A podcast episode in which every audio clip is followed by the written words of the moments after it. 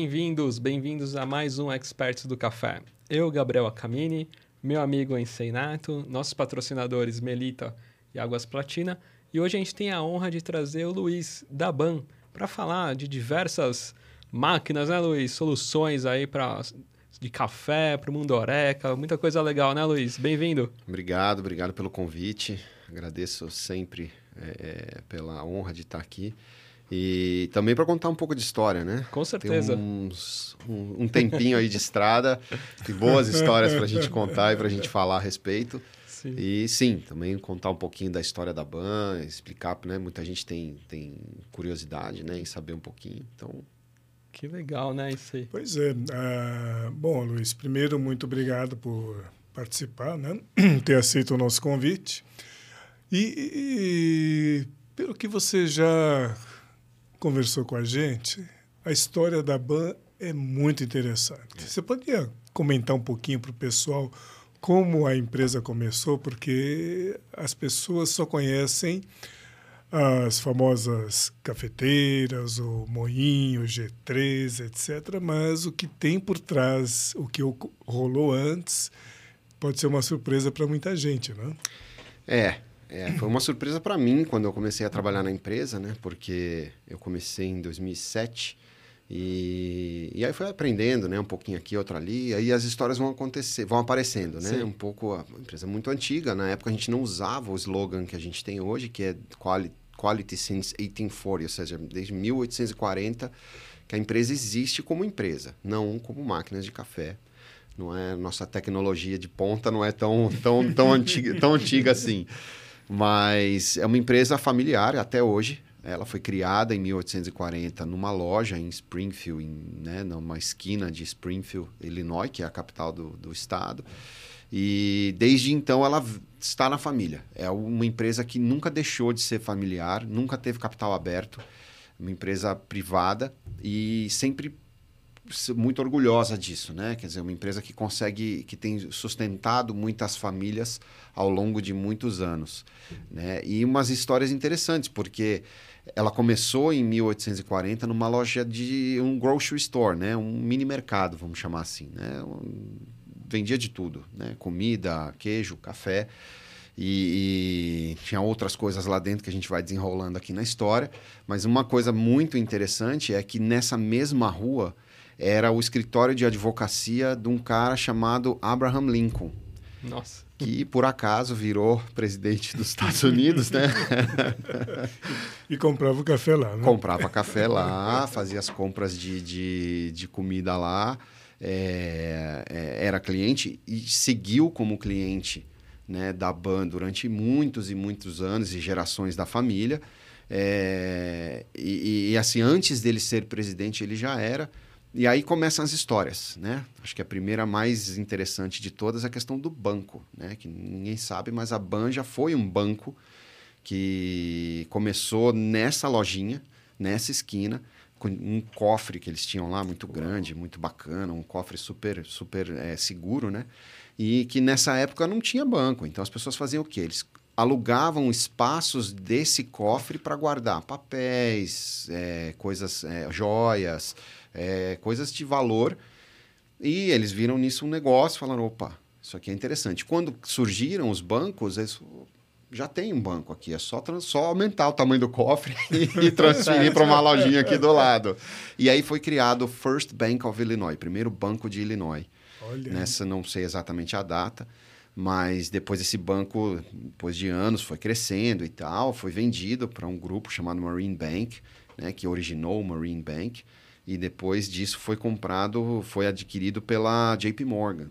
Então é uma história de bancários que não faz mais parte hoje da nossa, né, na nossa veia familiar, mas a, a BAN ainda é acionista, é muito próxima desse grupo, né? Mas foi o primeiro primeira história assim de segunda empresa que saiu de lá, mas tem várias, né?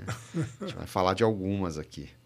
Então, Nossa, muito bom. Tem a parte do, do relógio também, é, né? É, eu lembrei porque eu estava olhando aqui, a gente estava aqui conversando Sim. um pouquinho, eu lembrei dessa história que é interessante. Na verdade, é, eu não sei porquê, surgiu essa empresa. Não tenho, não tenho exatamente a origem de, por, de, de onde veio. Mas a BAN teve uma fábrica que chamava é, Illinois Watch Company, que fabricava, né, entre outras coisas, relógios de bolso, esses relógios né, né, de, de, corda, de bolso, que eram super precisos, que eles controlavam a chegada e a saída dos trens nessa época. Né? E dentro dessa fábrica, eles desenvolveram uma outra tecnologia, que foi a tecnologia dos sonares dos, é, dos submarinos. Foi tudo lá mais ou menos dentro dessa mesma fábrica. E que ela não existe mais, né? Hoje em dia os relógios, inclusive, são relógios caros, né? Que você só encontra em eBay, alguma coisa assim, para de colecionador. Mas é, é, é interessante porque a, fábrica deixou de existir quando foi inventado o quartz, né? Que hoje pega a maioria dos relógios aí. Sim, sim. É, quando inventaram o quartz, o Jacoban falou para a família, vamos vender logo, porque esse negócio de dar corda acabou. lá já era. E aí deixou-se de fazer relógios, isso há muitos, muitos anos Não, atrás. Mas que interessante. Então, nessa indústria, nessa fábrica também, eles é, produziam sonares. Produziam sonares. Produziam sonares para a Marinha Americana. Uau, e, e, você tem uma ideia de qual foi esse ano, mais ou menos, também? Não, é porque bastante porque, Não, porque atrás, é genial né? se a gente pensar o que, a tecnologia para isso, né? É, e, e, não só... É, é, porque é engraçado, porque era uma tecnologia de cliques, né? Era uma tecnologia... O sonar é baseado numa tecnologia de cliques, né? Hum. Que é mais ou menos uma tecnologia parecida... em alguns aspectos com o relógio, hum. né? De envio e recebimento. Só que envia e recebe um sinal de cliques. Então, é, acho que daí é que eles tiraram essas ideias e acabaram criando essa tecnologia. Né? Fabricavam esses equipamentos para a Marinha Americana. Interessante, né? Interessante. Aí você comentou também que essa esse mini mercado, digamos assim, ele acabou dando origem ou estimulando a outros negócios Sim. mais ou menos próximos, né? Próximos, próximos. Na verdade, a BAN teve algumas fases na vida dela, na, na durante a, a, vida. Esse mini mercado a gente torrava. Bom, falando. Hum. Vamos entrar na parte de café, depois a gente sai e vai de novo para alguma outra história interessante ao lado, paralela. É, na parte de cafés, na verdade, a BAN, essa loja, a gente produzia café. Né? Torrávamos e produzíamos café. Meados dos anos 50, mais ou menos, é, o é, é, Jacob Ban, que era o pai do nosso, do nosso atual presidente, ele ele tava, ele não entendia por que, que eles investiam tanto na qualidade dos grãos, torravam bem, empacotavam bem, e ele sempre batia na mesma tecla quando chegava no cliente, que era custo. Ele estava sempre preocupado em pagar mais barato no café. Por quê? Porque a bebida final era sempre igual. Ela era feita da mesma forma. Mesma forma que a gente vê aqui em vários lugares. Feito de pano, água fervida. Às vezes não tem muita higiene e tal. As máquinas mais antigas, maiores. E ele foi a campo. Resolveu sair do escritório e falou: Eu vou descobrir o que é que está acontecendo. Porque tem que ter alguma maneira de agregar valor nessa cadeia de, de, de suprimento. Ele foi a campo e descobriu o que estava acontecendo. Nessa época é, as mulheres trabalhavam nas casas de café, porque os homens estavam alistados no exército. Então elas não queriam fazer café porque café dava trabalho e principalmente porque sujava as unhas quando elas iam lavar os filtros de pano. Uhum. E depois elas tinham que ficar limpando a unha antes de ir embora para casa, para não chegar com a unha toda preta em casa. E elas tinham, faziam o quê? Faziam café uma vez por dia, acumulava aquele café todo, né? E deixava o café o dia inteiro ali requentando para ir servindo como a gente sabe aí que a gente faz em muitos lugares fazendo isso até hoje. E aí ele falou: não, peraí, deve ter um jeito melhor de fazer isso daí. E ele criou a primeira máquina BAN, né, a Puromatic, que era uma pour-over, como a gente tem hoje, uma VP17, uhum. um modelo bem clássico da BAN, que era basicamente colocar água fria em cima e ela preparar sozinha, automaticamente, uma quantidade de café que você tinha colocado de água em cima. Então era uma maravilha, né? Foi a primeira máquina, inclusive, que usou filtro de papel na, no, na área comercial. Já existia filtro de papel para uso doméstico, né? Da história da Melita e tudo. É, mas para uso comercial, foi a primeira máquina que usou papel. Né? É, é, e era muito simples. Botava o café, terminava, era cônico, inclusive, nessas primeiras hum, máquinas, eles eram cônicos, que ainda não existia essa tecnologia de fundo plano. Isso foi inventado pela BAN, inclusive para tentar diminuir a, a, retenção de pó, né? É, é, retenção de água. E era mágico, né? Você pegava uma máquina, ligava na tomada, pegava água fria, ela saía água quente, fazia o café, era automático, não sujava nada, não tinha que limpar a unha. Tirava ali, jogava fora, magicamente ela estava pronta para fazer de novo. Isso revolucionou a indústria de, de, de, principalmente dos diners, aqueles grandes alavancadores de volume, né? E todos queriam o café da Ban, porque o café da Ban tinha uma máquina maravilhosa que vinha junto com o café. Ah, né? esse era o segredo, né? A máquina ia junto. É, a máquina era parte a do bela, kit. É, bela solução. É. é. E aí todo mundo queria. E aí começou a vender-se muito café, óbvio. A banca começou a deslanchar nessa época de vender café e matar a concorrência, porque era a melhor solução total global para qualquer lugar, né? De repente, uma hora para outra, estava tudo resolvido. café fresco, o cliente feliz, um café fresquinho, ele vinha lá. Fácil de preparar. Fácil de preparar, simples de limpar, sem trabalho de ninguém. Pô, quem não quer, né? E aí começou a vender muito café. E aí os outros torrefadores falaram: peraí, se ele tem a máquina, eu quero a máquina. Aí foram bater na porta dele. E aí, o que é essa máquina aí? Tem jeito? e nisso ele viu um bom negócio, viu uma, um mercado que poderia ser promissor. E ele tomou uma decisão. Né? Em, entre 53 e 54 foi fundada a Banomatic Corporation, que é a Banomatic até hoje. Né? É, e nesse dia ele decidiu, né, avisou a empresa que eles iam vender toda a parte de torrefação deles e que dali em diante nunca mais a gente ia tocar num grão de café para vender. Que nós íamos nos dedicar a equipamentos, porque a gente não podia concorrer com o nosso cliente, Perfeito. que eram os torrefadores de café, e que a gente precisava contribuir com o mercado para que ele pudesse ter gerar mais volume, para onde todo mundo ia ganhar junto. E aí nasceu a BAN, né? E aí começaram as, os desenvolvimentos, entre eles o filtro de fundo plano, que parece um brigadeirão uhum. até hoje.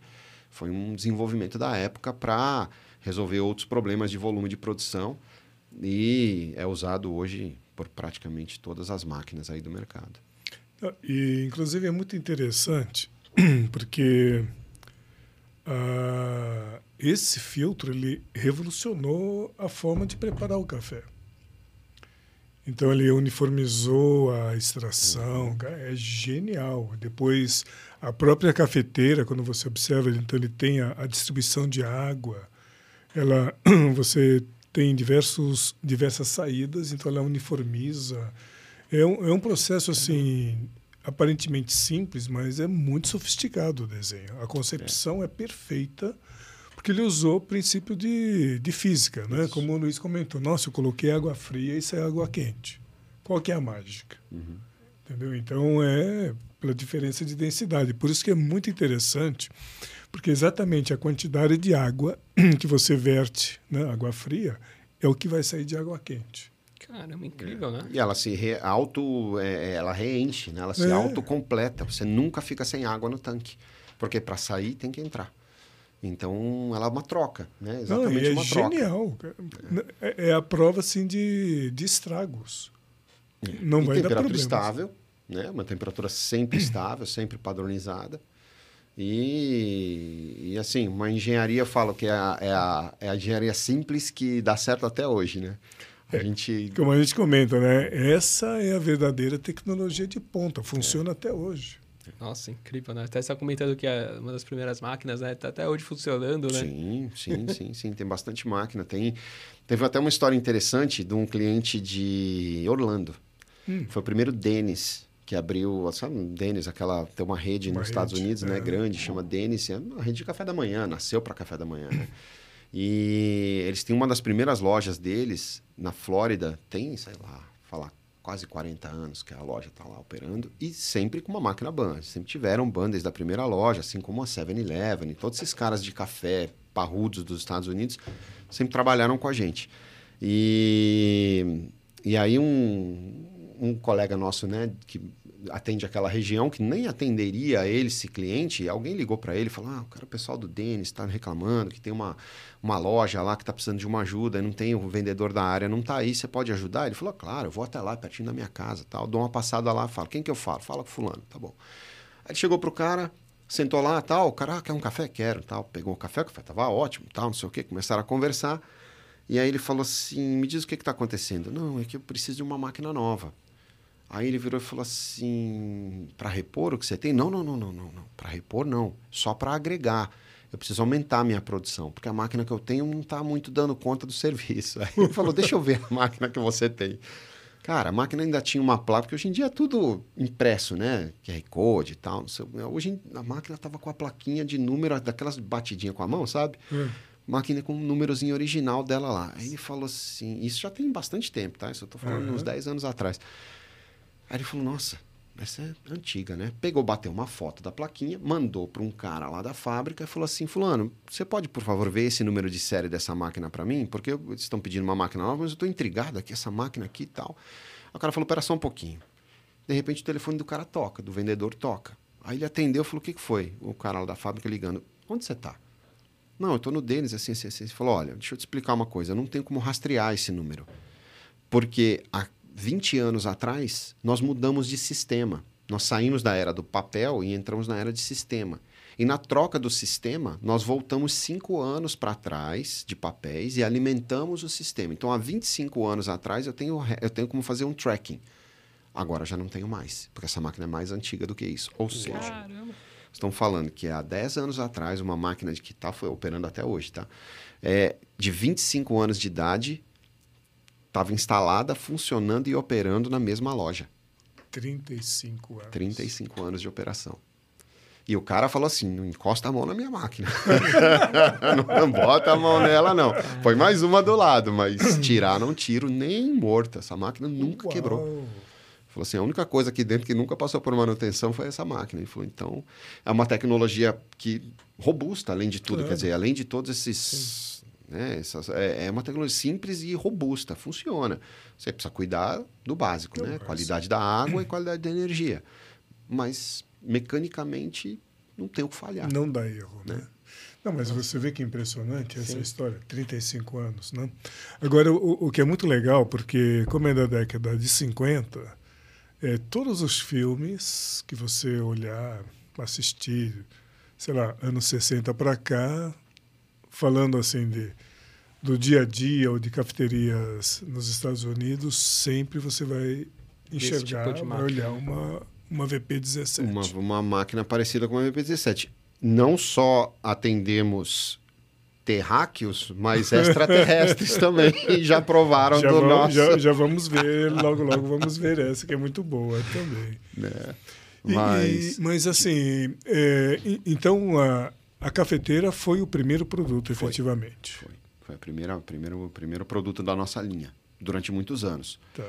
Mas logo na sequência a gente já começou a expandir a nossa linha, porque uhum. existia uma demanda. Né? A primeira demanda que a gente teve foi de água quente né? porque existia um consumo bastante forte de chá quente nessa época. É, e as casas de chá começaram a, a, a, As casas de café começaram a expandir também a linha delas para chá. Né? E água quente era um problema. Então a gente fez as primeiras torres de água quente, que hoje a gente equipa aí, não sei quanto, acho que quase todos os laboratórios de prova de café do Sim. Brasil têm uma máquina nossa. Sim.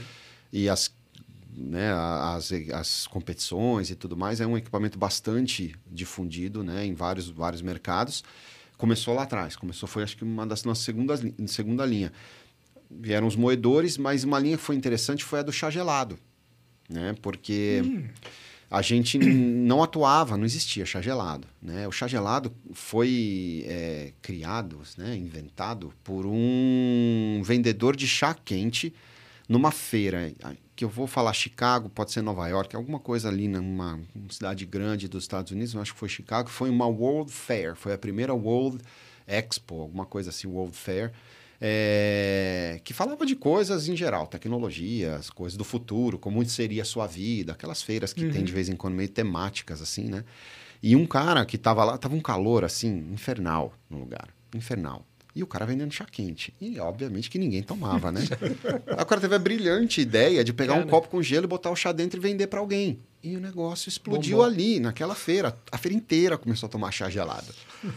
e aí todo mundo, ah, chá gelado, chá gelado, ice tea, ice tea, ice tea. Aí o negócio começou a pegar e aí começou a difundir. Só que ainda era feito chá quente, Aí entrava, aí o gelo derretia, aí ficava aguado, aí era um problema para transportar e tal.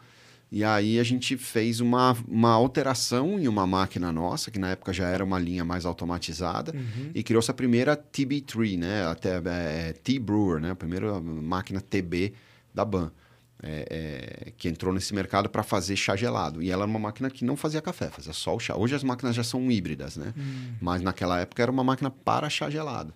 E aí também foi um super sucesso, né? Caramba. Porque fazia o chá, ainda diluía com água e deixava ele mais suave e numa temperatura melhor para ser dispensado em cima do gelo. E isso hoje a gente é nesse mercado a gente é o maior também nessa parte de chá gelados, né? Então nas, nas redes você vê lá todo mundo ah Ice Tea. Provavelmente é uma máquina ou nossa ou muito próxima da nossa, assim.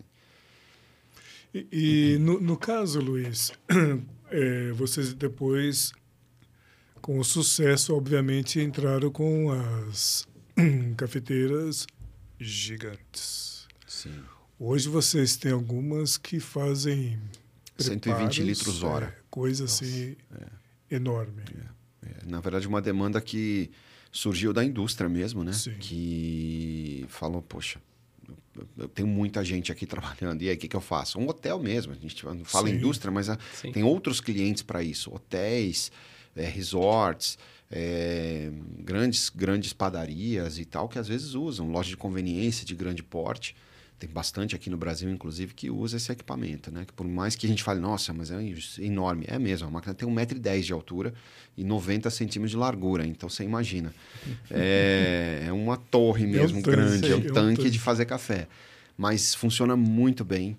É, e a indústria de volume melhorou demais com esses equipamentos, porque eles, além de produzirem muito café, eles tiram a- o risco, né? O risco alimentar, o risco ergonômico e tal. Então, padroniza e, e a gente sempre tinha essa demanda. E aí foi criada a máquina que a gente chama de Titan, né? Que é, é essa máquina que faz 120 litros por hora. Que é, hoje acho que é uma das maiores, né? Para produção por hora de café, acho que é uma das Ah, maiores. sem dúvida, sem dúvida. In- in- Inclusive é muito interessante porque ah, conheci o Luiz bem no início, né? quando eu ele falou assim, ó, estou iniciando as atividades da BAN no Brasil, né? Co- Comenta um pouquinho como é que foi o, esse desafio de você introduzir uma tecnologia que era totalmente diferente do que existia no Brasil naquela época. Apesar de que algumas pessoas que já tinham eh, viajado com frequência conheciam, mas aqui no Brasil a grande maioria não. É verdade. Foi um desafio, principalmente para mim, pessoal, porque eu venho de outra indústria, né? Eu venho da indústria de restaurante e hotelaria. Então, meu contato com o café era muito vago, né? Eu vim de administrar restaurante, depois como barman, depois como administrador e depois como hoteleiro, né? Eu saí do hotel para entrar na ban. Não tinha nada a ver com café. Não sabia o que era café de qualidade, não sabia nada disso. Então, primeiro eu tive que aprender o que era e aí tem uma história interessante de um cara que eu vou falar dele daqui a pouco, logo nesse início. É, aprendeu o que era o café, aprendeu como funcionavam as máquinas para depois começar esse trabalho. E era um trabalho que, assim, ninguém entendia. Porque o patinho feio da indústria de café preparado, de café vendido, sempre foi o café coado. Né? Tudo que era de baixa qualidade ia para o café coado. Cafés de boa qualidade, ninguém pensava em vender coado naquela época. Né? Todo mundo vendia café expresso. Café bom era expresso, porque você moía na hora e tal, não sei o quê. Nananá. Então, é, é, era um desafio grande para a gente fazer com que os clientes percebessem essa qualidade, quisessem essa qualidade e a indústria percebesse que isso era uma vantagem para eles, a questão de volume, de aumento de, de volume de consumo. E esse sempre foi o pilar principal do nosso trabalho. Nosso trabalho nunca foi aumentar a venda de máquina. Nunca foi ser o maior, é isso e aquilo. Não. Nosso trabalho sempre foi aumentar o volume de café consumido pelas pessoas. Porque a gente sabia que se a gente fizesse um trabalho focado nisso, o torrefador ia estar mais contente, ia estar mais feliz, ia aumentar o número de torrefações que poderiam estar no mercado. O cliente final ia se beneficiar porque ia entender que dentro da xícara dele tinha qualidade e automaticamente a gente ia crescer junto com essa indústria melhorada, né, me- melhor de café. Então, os trabalhos sempre foi assim. Nosso trabalho sempre foi nisso. Desde a primeira reunião que eu tive com eles até hoje, a gente fala: nossa missão é fazer com que as pessoas consumam mais café de melhor qualidade. Né? E batendo na tecla de fazer menos café mais vezes ao dia. E não um monte de café para ficar esperando vender, que era o mesmo problema que a gente tinha em 1950. Só que no Brasil a gente estava falando disso em 2007. Então tem uma diferencinha aí de um, alguns anos entre uma décadas. coisa e outra. Caramba. Mas o foco era o mesmo. Né? Então, por um lado, era um trabalho muito difícil para a gente, né? principalmente para mim, de começar o negócio lá atrás sem basicamente nada. É... Mas era um trabalho que a Ban já sabia fazer porque já tinha feito em 1950, não nos Estados Unidos, depois fez esse mesmo trabalho na Europa, fez o mesmo trabalho em outros países da América Latina. Hoje o México é um mercado extremamente desenvolvido, né, é, e que também começou do zero. Então existiam histórias e cases de sucesso que uns demoraram mais, outros demoraram menos, mas sempre com um desenvolvimento a longo prazo bacana, né, um desenvolvimento bom. E no Brasil não foi diferente foi a mesma coisa. Demorou um pouquinho mais, porque aqui a gente tem uns agravantes, vamos dizer assim, né? Que eu chamo de agravantes, mas que são parte da nossa história. O Brasil é o maior produtor de café do mundo. Né? Nós somos produtores super orgulhosos e com razão de ser os grandes produtores de café do mundo. Uhum. E nós temos histórias familiares por trás do café. Né? Histórias de, ah, eu tomava café lá na casa da minha avó, passado, lá, não sei uhum. o quê, na mão. Então tem uma quebra de de histórico, de, de memória afetiva do café, que na verdade não é uma quebra, mas é, é, é, é uma parte da briga. Parte da luta uhum. era tentar tirar um pouco essa coisa do esse café era bom porque me remete à minha, à, à minha infância e passar a esse café é bom porque ele é bom e está bem feito. Né? E isso demora um tempo, e a gente tem que respeitar esse tempo. Não posso atropelar ninguém, porque não existe uma maneira de fazer isso. Então hoje as coisas, obviamente, já estão muito boas. E uma das grandes alavancadores disso, por, assim, que para nós ajudou muito, são os métodos manuais. Né? Os métodos manuais de preparo. Ajudam muito. Nessa... Isso voltou também muito, né, em ser assim, né? Acho que o analógico, não só no café, uhum. mas acho que o analógico, né, ele vem gente ficou muito digital, mas tem esse lado do analógico também. Às vezes sim, sempre dá uma. Sim. Né, balance, retorno. É, balanceado super tecnológico, e depois a gente vai ver as máquinas. Mas esse, esse lado analógico é muito legal. É, né? o pessoal procura muito artesanal, né? Sim, Aquela sim. coisa feita para a pessoa, né? Ah. E essa é sempre, sempre muito bem-vindo. Então, isso ajudou muito a difundir o, o café coado, o café filtrado de qualidade, foi ajudado demais por isso. É, a gente entrou nessa onda já com por isso que hoje a gente, né? Eu lembro que nos primeiros, sei lá, 5, 6 anos eu não vendia nenhuma torre de água. Porque ninguém entendia para que, que servia um equipamento Sim. que esquentava a água, né? Podia ser uma uhum. panela, por que não? Né? Hoje em dia não. A pessoa já quer praticidade, rapidez, porque ela precisa focar em outra coisa. O mais importante de tudo, seu cliente. Claro. Né? Você precisa prender a atenção dele. Ele tem que ficar feliz e ser servido rápido e bem.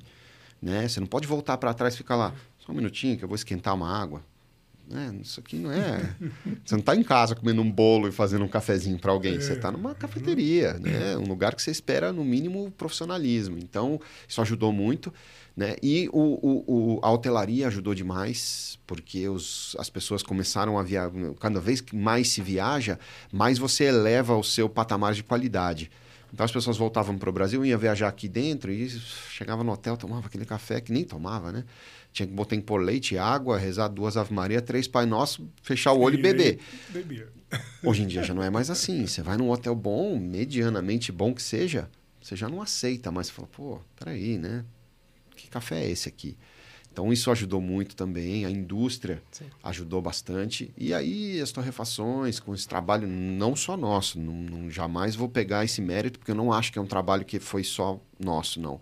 A gente teve muita ajuda, né? Ajuda inclusive sua, muito obrigado, by the way, porque todas as pessoas que levavam a qualidade do café para cima e levavam para o cliente, para as pessoas, a experimentação de um café de melhor qualidade, precisavam de uma ferramenta que pudesse entregar aquilo com volume e estabilidade de preparo suficiente para atender esse público. Sim. Você não atende uma pessoa só num evento, você atende 150. Né? Então a gente tentava ajudar nesse sentido. Como replicar o que o, o Ensei estava falando na xícara, para todo mundo, igual. É difícil, não é fácil. Né? Você precisa de um método para aquilo. Então, isso tudo, é, é, esse trabalho de, de elevar a qualidade do café ajudou a gente demais. Não, e, é, se você observar, é muito, muito interessante porque os, existem alguns equipamentos que hoje se, são considerados indispensáveis numa cafeteria. Sim. Então, uma cafeteria ser uma torre de água, um moinho, eventualmente uma cafeteira automática como a VP, é, é impensável, é. sabe? Eu não posso ficar sem. Então isso é legal, porque você percebe que é, são equipamentos que são importantes porque agilizam, te dão volume e principalmente você tem uma estabilidade, né? De qualidade do, do produto. Padrão, né? Exatamente. Isso é né? legal. Falando em padrão é. e qualidade, qualidade... que tal um café? Poxa, para é. já. Então vamos Sempre beber um bem-vindo. Vamos lá. Muito bem, agora vamos beber um Melita diferente. Na verdade, é uma empresa ligada à Melita, que é a, que é a Corsini. E aqui nós vamos experimentar o Quênia, que é um belo oh, café, é um, é um autêntico representante de cafés africanos para a gente poder continuar o nosso bate-papo. Viva! Viva! Saúde. Muito bom. Agora sim. É, um café muito gostoso esse daí. É legal, bom, né? Para a gente bom. poder dar é uma... Diferente, né? é, né? dar uma variada. É, variar as origens. É. Então, Luiz, é, a gente sabe que café é uma coisa assim que é a segunda commodity mais vendida, né? Ou comercializada no mundo. Tem milhões e milhões aí de, de consumidores, ou bilhões até. Mas também tem até gente de fora, não é não? Bem de longe. Bem de longe. Bem de longe. Nós temos histórico com eles, inclusive. Eu acho que somos os únicos que eles tivemos o prazer de, de servi-los. E acho que eles gostaram, né? Porque, ah, segundo diz a história de Hollywood, eles ficaram, né? Pode passar aquelas imagens muito exclusivas? Bom. Aliás, vamos aí, olha, olha que história começar, legal. É. Essa é a nossa nosso lançamento na época, foi a primeira propaganda a nova, né, Puromatic VP Brewer, já era VP, né, é, para Office Coffee Service, para OCS. Esse foi o primeiro modelo OCS que nós lançamos, né? E era mágica, né? Você colocava água em cima, saía café embaixo, ó, que beleza. E, e aí, no caso, peraí, ela... É, é no plumbing. É só do lado esquerdo, né? Não, não, tem do outro lado também tem. Você ah, consegue... Dos dois lados. Dos dois ah, lados. Não, perdão, perdão. Você faz de um lado e armazena do outro. Ah, né? perfeito. Né? Você, então, você jogava água do lado de cá, mas preparava desse lado aqui. Sim. E aí, o outro lado era só armazenagem. Você ia ali, colocava e acendia a luzinha e ela mantinha quente ali, né? Mantinha aquecido ah. o café. É, cabelinho bem anos 50, hein? Bem anos 50. Muito legal. Design bacana, né? Um design meio... Sim. Tá voltando, né? É, uma enquadradada né? nas coisas. Até as casas. Tudo. Até as casas Tudo. estão mais quadradas, é. não tem mais o telhado... Redondinhos. De águas. De águas né? é. Muito bom. Aí, vamos lá. É essa aí, ó. Essa é uma de um grupo, vamos chamar assim. Mas isso foi tirado em algum cliente aí. Era essa nossa tecnologia maravilhosa que está até hoje, né? Se você parar para analisar, hoje em dia é tudo muito parecido ainda. Essa, pera, é, essa não é a, lá da da Flórida? Não. Não. Da Flórida é mais parecida com a próxima que a gente vai mostrar, que é a que, a que arrasou corações através das galáxias. Ah, mas ela é linda. É muito Vamos legal. Vamos para a próxima, então? Olha aí, só. ó. Os nossos visitantes de longe. Tommy Lee Jones aí, ó. Provando café, sendo servido, inclusive, no café ali, ó. Olha aí. no canto. Mas essas máquinas aqui do canto, acho que na outra foto dá para ver melhor, aí, essas ah. máquinas ali, ó. Essas são as mais, mais conhecidas, né? As mais clássicas. É, onde... Essa sim, que a gente estava falando daquele cliente, né, de muito tempo, era uma máquina dessas. É um Uau. modelo desses aí que está em operação até hoje. Vários modelos desses estão em Ah, operação. e o dele também era assim com é para Jarra. cinco jarras. Uau. Cinco jarras e, e, e automática. O filtro vai naquela parte superior ali. Isso. Ali você tira, coloca um filtro de papel, coloca o café torrado e moído, coloca na máquina e aqui embaixo, esse botão menorzinho ali, você pum, aperta ele e ela passa a jogar água numa bandeja de coleta em cima e preparar o café. Mesma coisa, né? Ela joga água, vai para dentro de um tanque, a água quente sai, faz o café, prepara na jarra e em volta são os suportes para a jarra para manter ela aquecida, né? Entendi. Então todas essas jarras, essas são de policarbonato, né? Você vê pelo formato ali da, Sim. da boca dela. É, elas têm esse fundo de metal, que é para. Óbvio, o policarbonato não aguenta o calor, então a gente tem um fundo de metal que fica em contato com as placas aquecedoras. Quando é de vidro, não precisa, né? ela é inteira de vidro, então o vidro aguenta a temperatura, é temperado. Mas aí, nesse caso aí, são as, as famosas jarrinhas de O policarbonato. filtro aí. é, é, é plano que vocês falam? assim? O fundo, O dele é plano. fundo. Ah, As tá. paredes dele são onduladas, Ah, né? Para tá. evitar colapsar durante o, Tá. o preparo. Mas o fundo dele é é plano. plano. Ah, né? entendi. Parece uma forminha de brigadeiro. Isso. Pensa numa Tá, forma de forminha de- brigadeiro. de doce, é, é. Ah, tá. exatamente. Aí. Agora, o que é muito interessante também, Gabriel, é que esse formato do jarro, ele é um formato muito especial. Isso aí também, na época, foi patente né, Sim. da, da BAN. Por muitos anos. É, porque ele faz com que o calor, né, a temperatura do café internamente, ele se mantenha por mais tempo. Uhum. E você perde os voláteis. sabe? É, tem- Ele diminui a perda de voláteis, né? Ele não, não, não dispersa tanto o café. É Assim, porque em cima é bem fechadinho, né? Assim, os- Isso. Não, e depois você observe que ele tem todo um design assim bojudo, entendeu? Facilita a limpeza. Nossa, não tem é nada muito quadrado dentro dele, então você consegue limpar bem. Isso é muito bem pensado. Muito legal.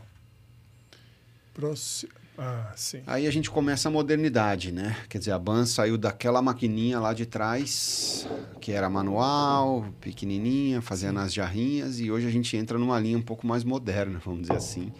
Essa é o último lançamento da Ban, é a Premium. Não está ainda no mercado internacional, ela está sendo lançada nos Estados Unidos, mas é um equipamento que não requer nenhum tipo de interação que não seja reposição de grãos de café num período de até sete dias. Você, Sete dias. dias. Sete dias ela aguenta sem precisar de nenhum tipo de interação nem de limpeza. Mas é para qual volume de. Não é para muito volume assim, não. Ela vai te preparar uma média aí de uns 35 litros hora, até né, 35 litros hora que a gente fala, por questão de produção. Mas ela, ela agrega várias tecnologias dentro de uma. Além, é, é, é, ela prepara, não precisa de, não usa filtro de papel. Ela usa um filtro permanente né, de aço inox dentro dela, com um sistema de preparo diferente. Porque para preparar volumes grandes, os filtros de metal não funcionam. Né, porque eles liberam muito a- a- óleos Sim, e, sim. né, e sólidos. Mas para preparar pequenas quantidades por vez, eles são bons. Então o que a gente faz nessa máquina? A gente concentra o café.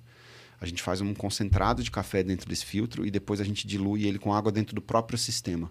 Tá? Então, esse trabalho que a gente faz de diluir um pouquinho, ah, você faz um café, prepara ele e depois que termina você prova. Ele está um pouquinho né, concentrado, você coloca um pouco mais de água nele e balanceia ele, ele fica inclusive um pouco mais doce, porque aquela água não teve em contato com o café.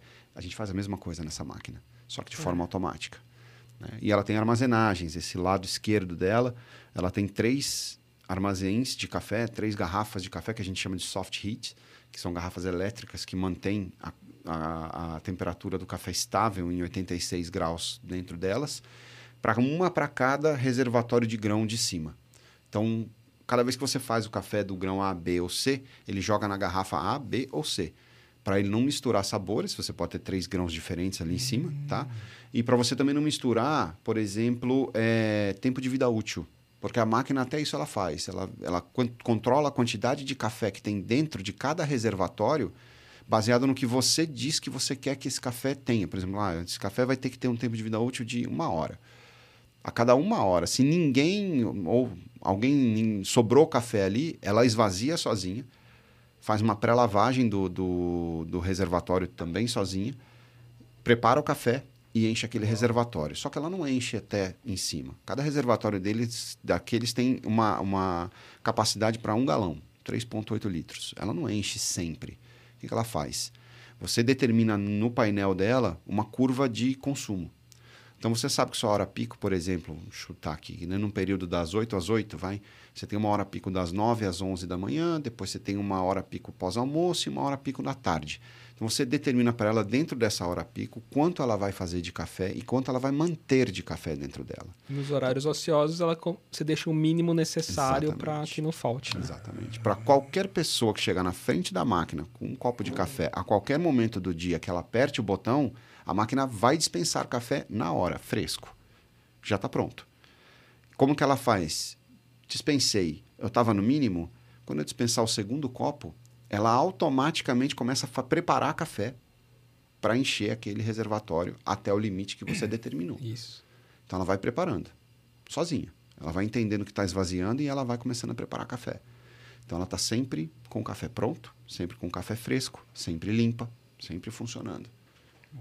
E aí, uma vez por semana, ela tem um compartimento em cima, você coloca uma pastilha de limpeza, entra no modo limpeza da máquina, aperta um botão, ela vai parar durante 15 minutos, onde ela vai usar essa pastilha de sabão para fazer uma higienização do grupo de café e das garrafas de café. E aí ela vai encher uma por uma, esvaziar, fazer um rinse, esvaziar e depois encher de café de novo. Tá, e só uma, só uma pergunta. Então, ela já tem um moedor incorporado, uhum. é isso? Sim.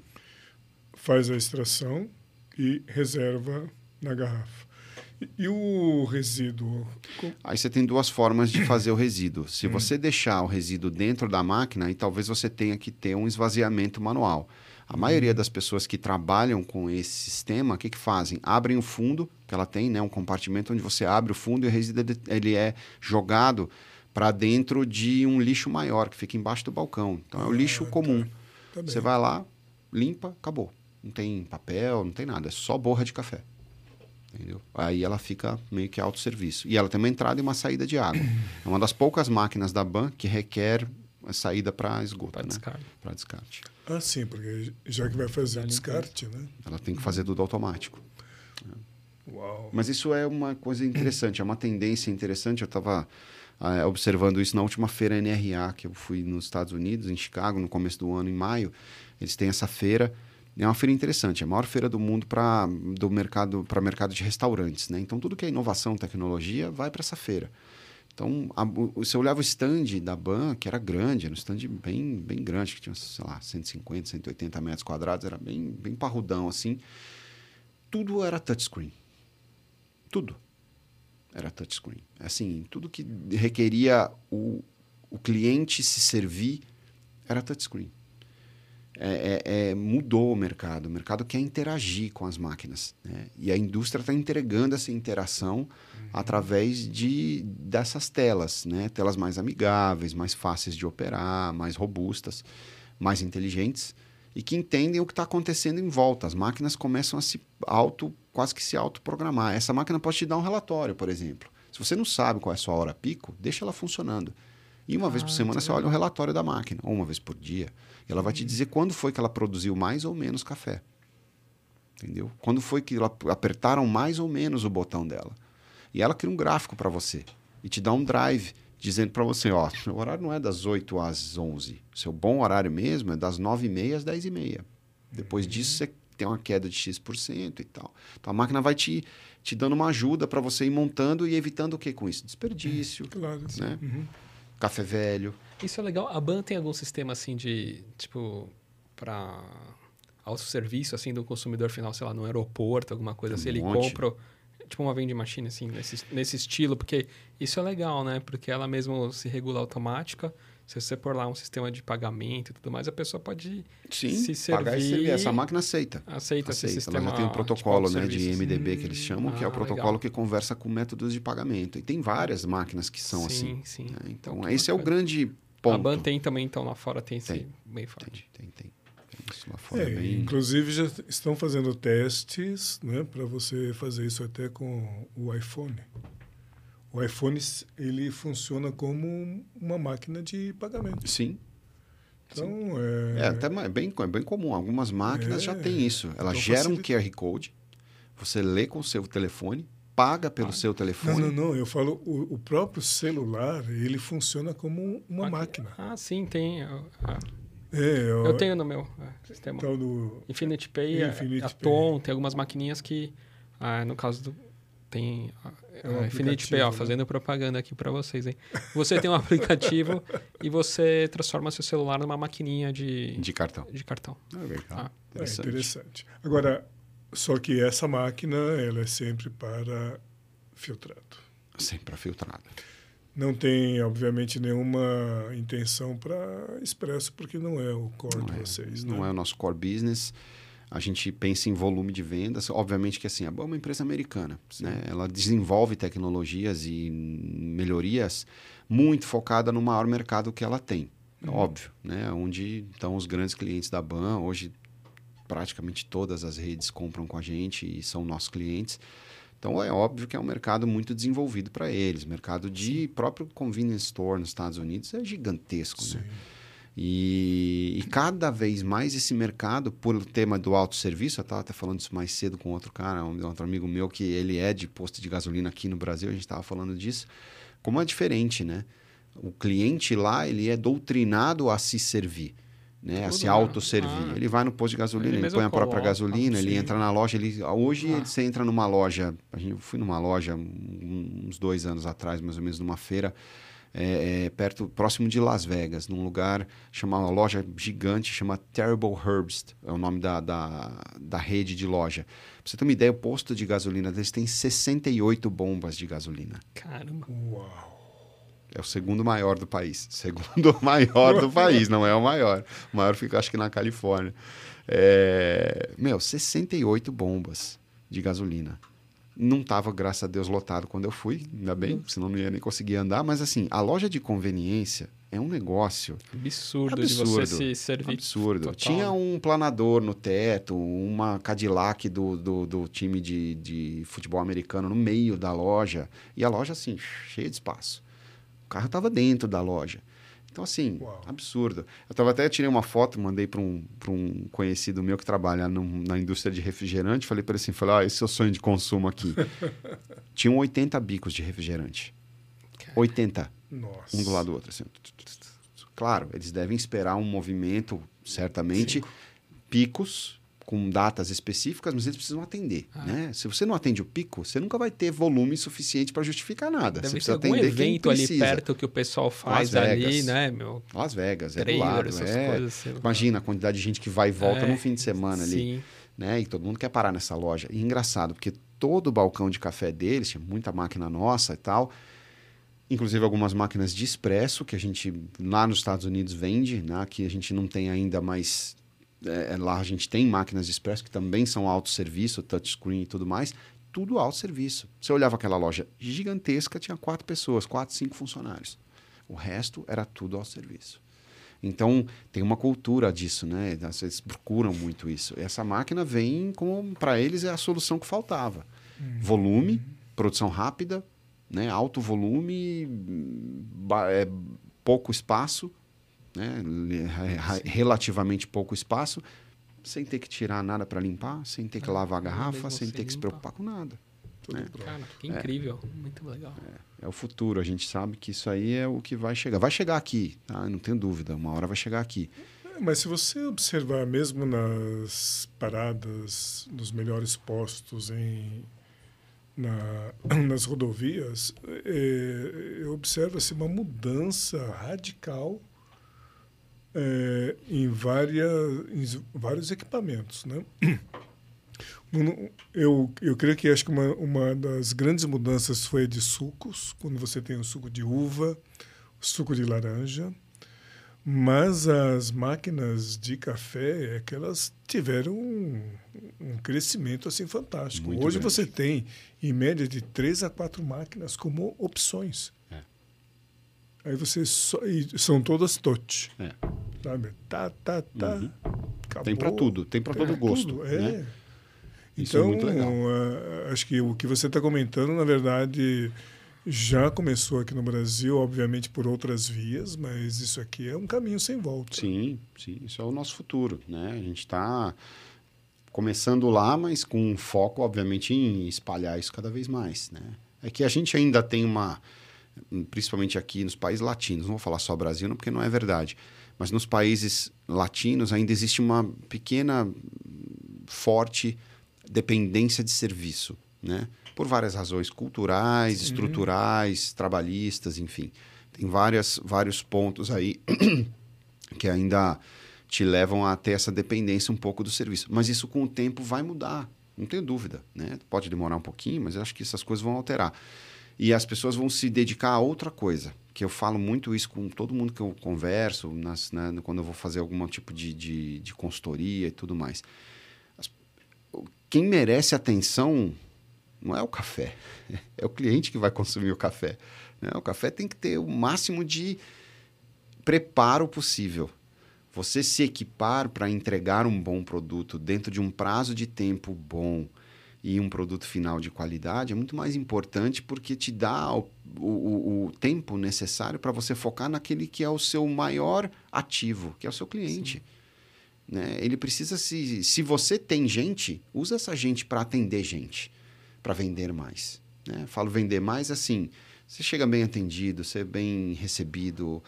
As coisas que precisam ser artesanais, que continuem sendo artesanais. Mas as que não precisam, né? você pode entregar com um padrão de qualidade alto, rápido, e dar para o seu cliente a atenção que ele merece, por ele ter entrado ali para consumir um produto.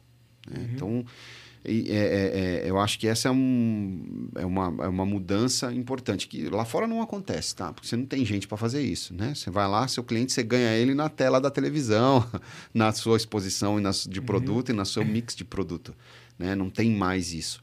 Mas em 1950 tinha. O tempo que as pessoas deixaram de fazer o café, que nem a gente falou anteriormente, era dedicado a tratar melhor as pessoas, a servir melhor o balcão, a fazer um refil de café né, a fazer um refil de bebida. Aí ia lá na mesa perguntar, tá tudo bem? Bom dia, e aí, tal. Vender mais. E aí, o que, que você vai comer hoje? Ah, o que, que tem para comer? A pessoa tinha tempo de falar com ela, porque antigamente você, eles começaram a automatizar algumas coisas uhum. que não uhum. precisavam ser manuais mais. Né? Então eu acho que esse é um processo que a gente está passando. Eu vejo muito isso no que você falou. Você vai para a estrada hoje, você chega, você para seu carro, vai lá, entra, você tem opções e essas opções são cada vez de melhor qualidade, acho que ainda estamos no caminho, estamos num processo. Mas hoje você já encontra bons produtos, Sim. acessíveis, rápidos. Né? Os sucos, por exemplo, são, feito você falou, é uma mudança absurda. Assim. É uma mudança absurda. Antigamente era tudo, você queria tomar um suco decente, você tinha que comprar uma garrafinha. Né? Você tinha que comprar um, uma, uma, uma, embalagem fechada, um pronto para beber. Você já tem uma automatização do próprio produto. Você vai na loja, você aperta um botão, a máquina pss, espreme, vai lá, te entrega e acabou. Então, isso é muito, muito interessante. Muito bem, vamos ver a outra. Ah, Essa é a é nossa origem. Legal. Essa é a nossa lojinha de origem. 1840, meados, né? Ninguém ah. sabe exatamente, que eu acho que o cara que tirou a foto não deve estar tá mais presente para botar a data do lado ali. Por acaso. Olha o lá dentro, né? É... é, tá lá. Tá lá. É. Tem alguém rondando aí atrás alguma carruagem passando aí. Mas essa loja é interessante, porque é essas histórias né, que a gente estava falando de o que é que isso rendeu, né? Então tem alguns outros bem interessantes. assim A Ban ainda existe hoje como uma outra empresa chamada Ban Gourmet, que é uma empresa de comidas que teve, que teve dois grandes... É, é, é duas grandes veias que nasceram de dentro dessa grocery store, né? Uma delas é que existe até hoje, é, é na parte de é, é, é carnes, né? A gente tem ainda essa, a gente vendia muita carne nessa época e é, ainda existe. A Ban ainda produz gado de corte, uhum. né? E USDA approved e tudo mais. E a gente ultra congela as carnes e despacha para os Estados Unidos inteiro. Tá? Então a gente tem cortes especiais, são cortes muito bons. Né? É, e nessa linha a gente tem a Bangourmet. A Bangourmet passou por umas fases interessantes. Durante muitos anos, a Bangourmet existiu como uma distribuidora de produtos.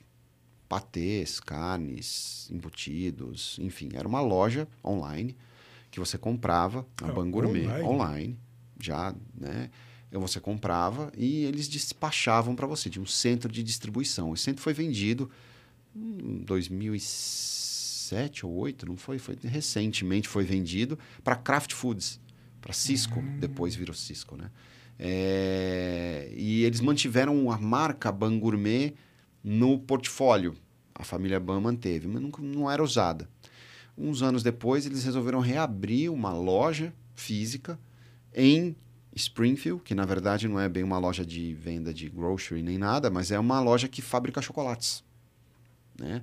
Então a gente tem uma cafeteria dentro dessa loja, nós temos uma fábrica de chocolates que hoje fabrica e vende chocolate nacionalmente, é, que hum, chama-se, é uma marca antiga que eles compraram também, que chama Pieces. É, e esse Pieces faz parte do ban, da Ban Gourmet, está dentro da Ban Gourmet. né? E é um restaurante também, é um bistrô também. Tá? Então tem Olha. vinho, café, comida e chocolate dentro da mesma estrutura dessa loja em Springfield. Né? Super legal, bonito lugar e tal. Então é Vaban Gourmet. a família é super gourmet, né? Ah, Eles gostam é. muito, né? De coisa boa, né? De carne, chocolate, Café, café, é. né? É, eles são ligados Pois nessa. é. Que é legal, né, cara? Isso é muito legal mesmo. Interessante. Então, no caso, o chocolate é fabricação própria. Chocolate fabricação própria, nossa. Muito legal. Chocolates muito bons. É, diferente, é aquele chocolate fabricado em placas, né? Que você vai quebrando e pesando. Ah, tá. e aí, quebra-quebra. isso, quebra-quebra. quebra-quebra. Que é- agora está sendo muito divulgado aqui no Brasil. Sim, né? sim. Algumas, algumas A Dengo- marcas aí, a Dengo mesmo faz bastante. bastante. Começou né, essa onda Sim. aqui. Isso que eles fazem aqui, a gente faz lá também. Que legal. Então, hoje E é aí? isso. Hoje essa é a nossa, a nossa lojinha. Começou lá na esquininha de, do centro de Springfield. Essa, essa é a nossa sede, ela fica em Springfield, Illinois também ainda. Tava nevando, né? Tava, nessa Um foto tava aqui. nevando um pouquinho. É uma região bem fria. Na, no inverno chega a fazer menos 30, menos 28, menos Caramba. 30. Bom, assim. aquela região é fria. É, bastante fria. Ou estado frio. É, ali é difícil estar calor. Agora, quando tá calor também é 40 e tantos graus, né?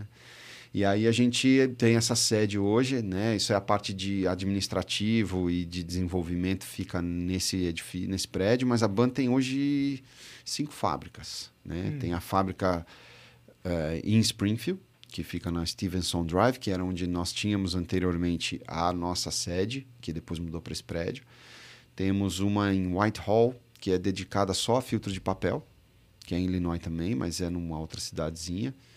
Temos uma fábrica em Creston, Iowa, que é a fabricação, onde fabricam mais equipamentos de café mesmo, né? A fábrica de Springfield é mais dedicada a outras linhas.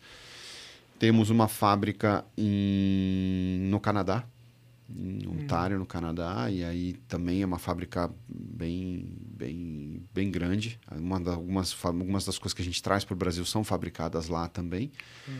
É, agora são seis, na verdade, porque nós temos uma outra nos Estados Unidos também, perto da região de Illinois, não sei exatamente aonde, que essa é bem nova, tem, ela inaugurou tem menos de seis meses. É, por demanda mesmo, que a gente inaugurou por uma demanda de produção que a gente tinha para o mercado internacional. E a gente tem uma pseudo, chamar de pseudo fábrica na China, que não fabrica para exportação, fabrica para mercado local. A gente só atende o mercado asiático com essa fábrica da China. Ela foi Caramba. feita para atender China, China. E uma parte do Japão, um pouquinho ali naquela região ali. Uau. É, mas ela não é uma fábrica própria. Ela é uma fábrica que ela é licenciada. Então a gente tem os nossos engenheiros dentro de uma fábrica lá, fazendo dentro do nosso padrão de qualidade. Né? Então a mesma padrão de qualidade que a gente entrega nos Estados Unidos, a gente entrega na China, mas só para o mercado local, só para só para consumo deles, porque o volume é muito grande, né? Sim. Ah, lá é tudo grandioso, né? Tudo, Nossa. tudo absurdo. Né? Puxa, muito legal. Puxa vida, Luiz, que passeio histórico, né? De Abraham Lincoln ao pessoal do Man Black. In Black e outros filmes, né? Muito legal. A história é interessante, né? Mas isso é bacana, porque aí você vê que o café também está muito forte na cultura americana. Sim. Ainda bem, Ainda bem. Ainda bem. A gente tem aí hoje é, grandes redes né, de café que são difundidas no mundo todo e que trazem essa bagagem. Né? Os Estados Unidos, apesar de não produzir nenhum pé de café, é um maior consumidor em volume do mundo. Então, eles gostam de café, bebem café pra caramba, isso é a realidade deles, né? É, é, e a gente. Uma coisa interessante que a BAN tem essa cultura e que eu achei bem. É, foi uma quebra também importante de paradigma no início da BAN no Brasil. Todo mundo que via a máquina falava assim: ah, essa máquina não funciona porque faz café americano.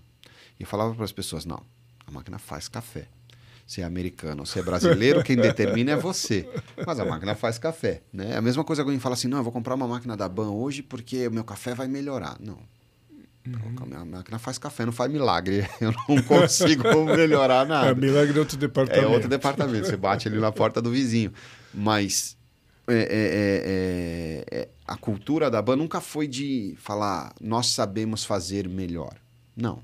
Nunca foi isso, de trazer o produto pronto e, e, falar, este é o café que nós fazemos. Nunca foi isso. A gente nunca teve essa uhum, cultura. Verdade. A nossa cultura sempre foi assim: deixa eu ver o que você tem e deixa eu ver o que eu posso fazer para ajudar você, melhorar a sua vida, entregar um produto dentro do seu padrão. E ontem foi interessante, a gente estava conversando na BIC, né? A gente estava lá terminando o último, o primeiro campeonato, na verdade, a última fase do, do da, da, da classificatória do campeonato de blends deles. E o presidente da BIC estava lá. E eu uhum. conheci o atual presidente, que é o Pavel, Pavel. lá uhum. muitos anos atrás, nos meus primeiros em cafés, lá em 2000, e, nos meus primeiros em cafés, né? Em 2005, 6 e 2007, né? E a gente estava conversando um pouquinho sobre isso tal, e, e, e ele falou, não, pô, a gente está aqui desde sempre, né, tal, desde que o Sam começou a vir, há muitos anos, Sam Gracinger, muitos anos atrás, tal, veio para o Brasil. E, e aí eles estavam me perguntando umas coisas interessantes e uma coisa que a gente viu que foi uma... Você vê que essa quebra sempre existiu, a questão do tamanho do porta-filtro. É. O porta-filtro americano, ele é mais curto em altura e menor em base. Por quê? Porque não precisa mais do que aquilo. Porque na receita americana Bold, que seria o café forte, eles usam 68 gramas de café para meio galão de água. Uhum. Então, para o Brasil, isso é impensável. A gente, 68 gramas de café para meia, meia para 2 litros é café fraco. Não é uhum. a nossa cultura desse café. Só que também não cabe nesse porta-filtro mais café do que isso com essa quantidade de água, porque ele transborda. Uhum. Então, lá atrás, em 2005, Randy Pope é, junto com o pessoal, a equipe na época, na equipe do, do Centro de Preparação de Café, desenvolveram um porta-filtro para aumentar a quantidade de café que podia ficar lá dentro em contato com água durante o período de tempo que a gente precisava para tirar um café mais próximo da nossa realidade. E aí nasceu os porta-filtros gourmets da BAN, né, que são os porta-filtros que a gente vê hoje nas máquinas menores, VP17, CW, APS, que, que eles são mais altos para conseguir conter o dobro de café. Então hoje a gente consegue trabalhar com até 150 gramas para para meio galão de água uhum. que consegue atingir o nosso perfil Sim. de bebida, Sim. né? Que hoje é muito mais próximo do europeu, né? Um perfil Sim. um pouco mais mais puxadinho, mais forte assim de bebida. Mas isso foi para a gente poder chegar aqui sem, sem agredir a cultura, cultura local, local, né? Tentando um pouco, óbvio, melhorando o preparo, mas sem tirar quebrando esse paradigma de que a máquina americana faz café americano, sabe? E demorou um pouquinho, mas hoje as pessoas já Aí entendem. Já, entende. já... É, na verdade, a máquina é máquina, é. né? Aí o que ela vai fazer. É, o que interessa é a pecinha é, que está aqui é, na frente. É, a pecinha do lado de cá e, o, e a matéria-prima. Né? A matéria-prima que isso aí não tem mágica. Né? Muito bom. Luiz, então gostaríamos de agradecer muito aqui a sua seu tempo, sua presença, uh, né? Com, Com compartilhar certeza, essas incrível, histórias né? fantásticas. Conhecer. E Luiz, para quem está escutando, né, tem uma tem uma, uma loja aí, né, até tem um cliente muito legal aí que você comentou dos cinnamon rolls, tal, não sei. Então escutando e quer ter essa solução na, na sua loja, como que faz para entrar em contato com vocês? Ah, é, é, a gente hoje tem um showroom em São Paulo, né? Nós temos hoje uma, um escritório, um showroom em São Paulo que fica na Chácara Santo Antônio. É, e, e, podem falar com a gente direto, tá. né? procurando a, no site da própria BAN, né? www.ban.com. Você pode colocar lá como Brasil, aparece lá todos os nossos contatos, né? e-mail, contato, escritório. Então hoje a gente já tem um ponto de contato, não sou só eu, né? então é um pouco mais fácil da gente conseguir ah. atender e das pessoas entrarem em contato. Mas vai ser um prazer. Quem precisar, a gente está à disposição Maravilha. sempre. Legal. E um agradecimento aí para nossos patrocinadores, né? Melita e Água Platina, né? Isso aí. Sim. O café tá e... ótimo. Opa. E vamos é, fazer o convite para vocês nos acompanharem no próximo episódio. É isso aí. Tá? Até mais. Obrigado. tchau. tchau. tchau, tchau.